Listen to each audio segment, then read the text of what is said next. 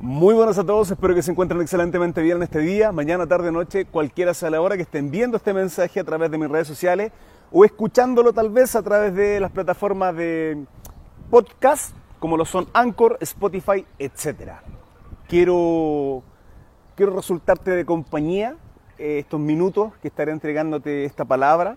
Eh, quiero, quiero que me acompañes a leer, a ser instruido, a ser guiado a través de lo que es la palabra de Dios, una palabra potente. Estoy al aire libre, por lo tanto a escuchar viento probablemente.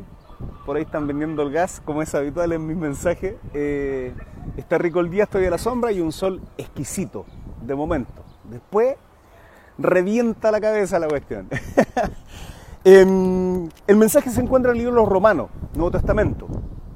El libro de los Romanos es un libro que eh, Dios nos lo entrega a través de eh, cartas de Pablo, ¿ya? Una carta eh, el cual es enviada a las iglesias que están en Roma, las cuales están en, conflicto, principalmente porque, eh, si bien es cierto, Jehová Dios tiene su pueblo escogido, que son las doce tribus de Israel, el pueblo hebreo, ¿sí? a través del patriarca Abraham, en cuanto al linaje biológico, pero también a través de Cristo y por causa de nuestro Salvador, somos adoptados aquellos que no somos hebreos, ¿sí?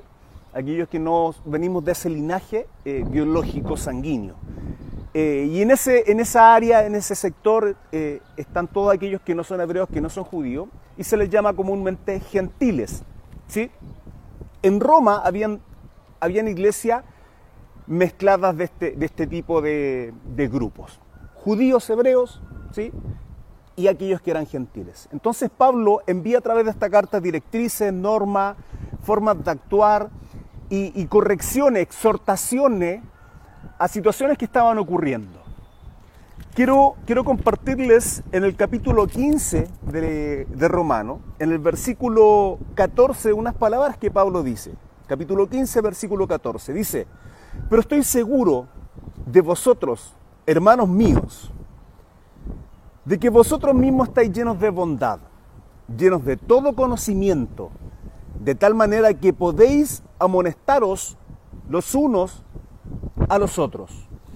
Pablo, a pesar de que en algunos momentos eh, en este libro, en esta carta, en esta epístola, le dice, le da directriz, exhorta, corrige algunas formas de actuar y situaciones que están viviendo los judíos, también lo hace con los gentiles, entendiendo que hay dos, dos extremos de alguna manera.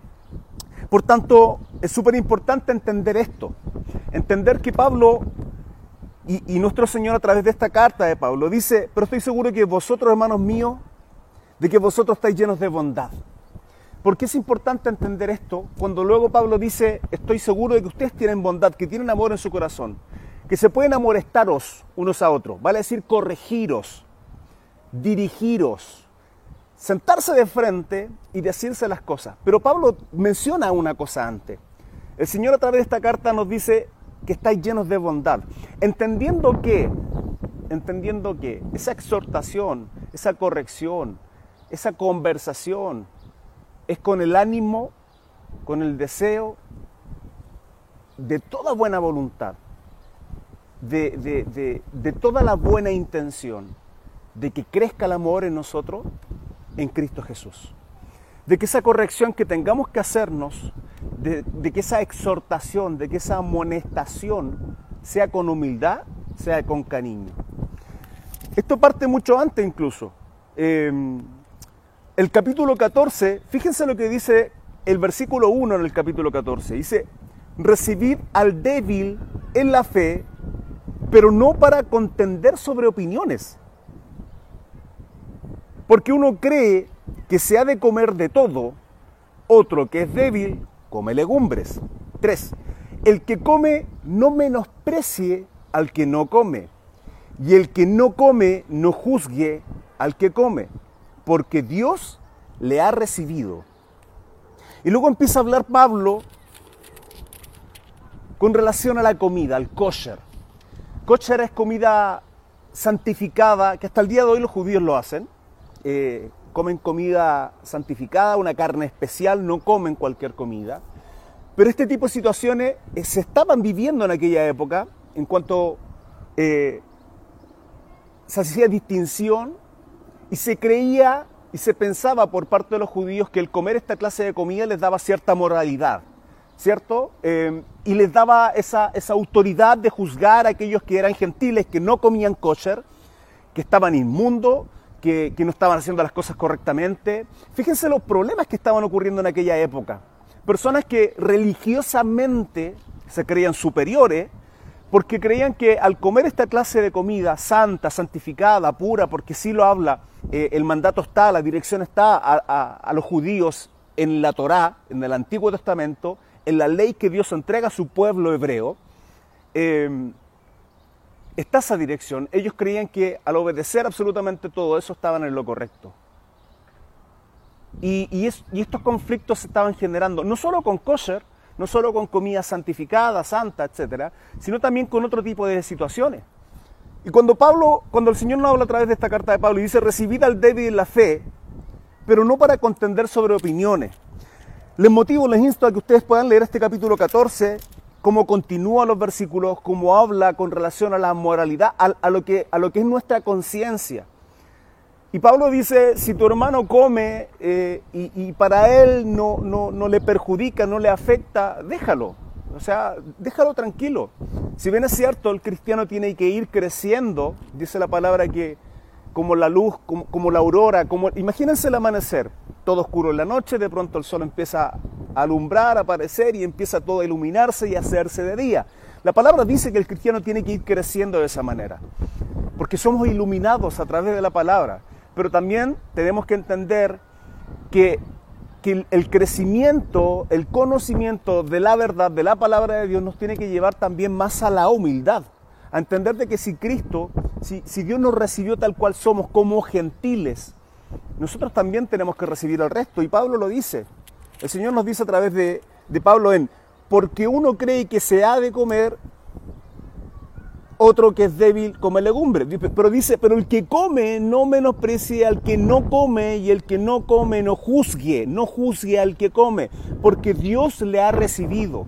Por tanto, yo no sé cuáles sean los problemas que hayan en tu familia, en tu casa, o de qué manera tú estás actuando ante otro hermano que viene, que es más pequeñito en la fe, que está creciendo eh, de a poco, o que tal vez lleva 5, 10, 20, 15, 30, 40 años y aún así está estancado. Yo te motivo a ti, hermano, a que crezcas, a que sea el Espíritu Santo quien te amonesta en tu corazón, que lo lleves a oración, que no sé cuál sea tu pecado, yo no sé cuál sea con lo que estás luchando a diario, en drogadicción, alcoholismo, cigarro, qué, qué, qué, qué, es lo que está afectando tu santificación.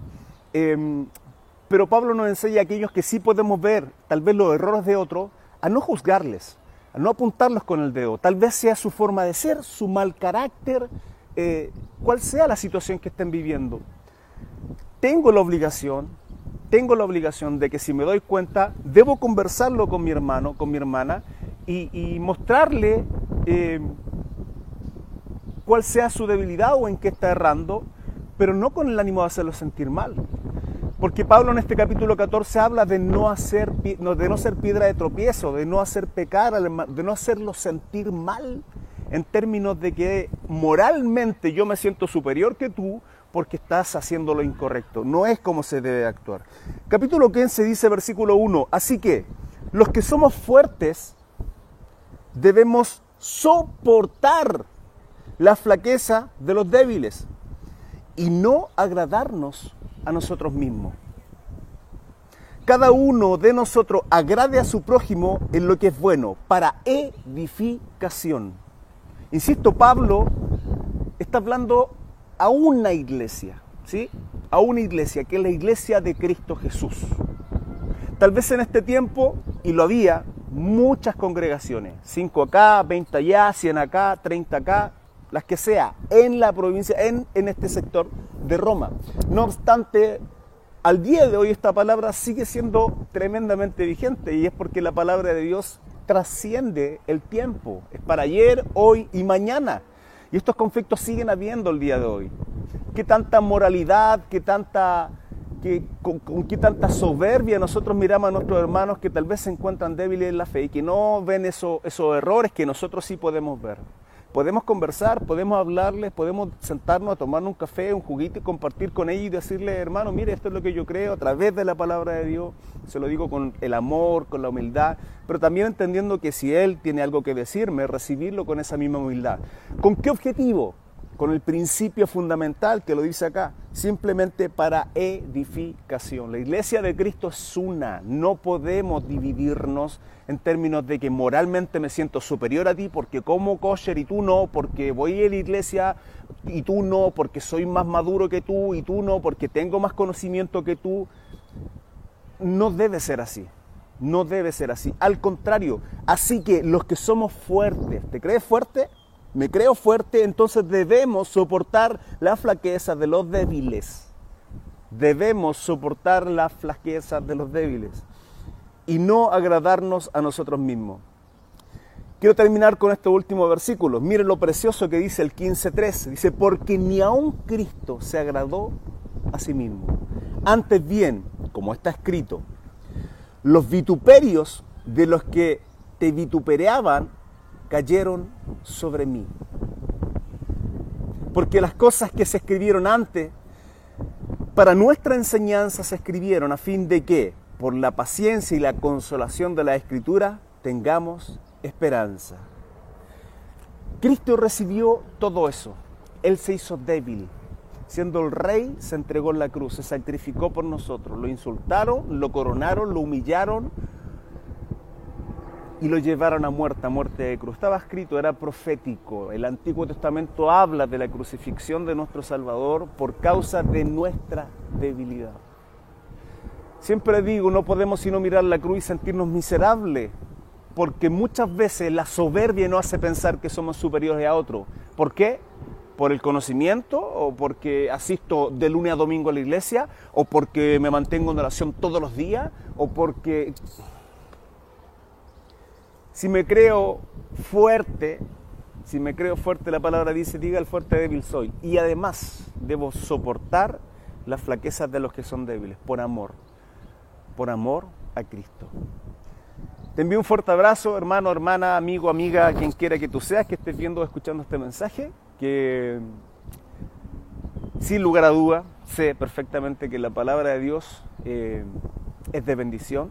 Deseo que el Espíritu Santo haga, no solo en ti, sino en mí, en todos aquellos que estemos escuchando este mensaje, un cambio en nuestra forma de pensar y vivamos la palabra, porque no solamente en lectura, conocimiento y entendimiento, sino meditación y práctica de lo que Dios pone eh, como dirección, como leyes a nuestras vidas, para que podamos vivir más, más mejor y bendecido. Un abrazo gigante, que Dios te bendiga. Besito y cariño. Chao, chao.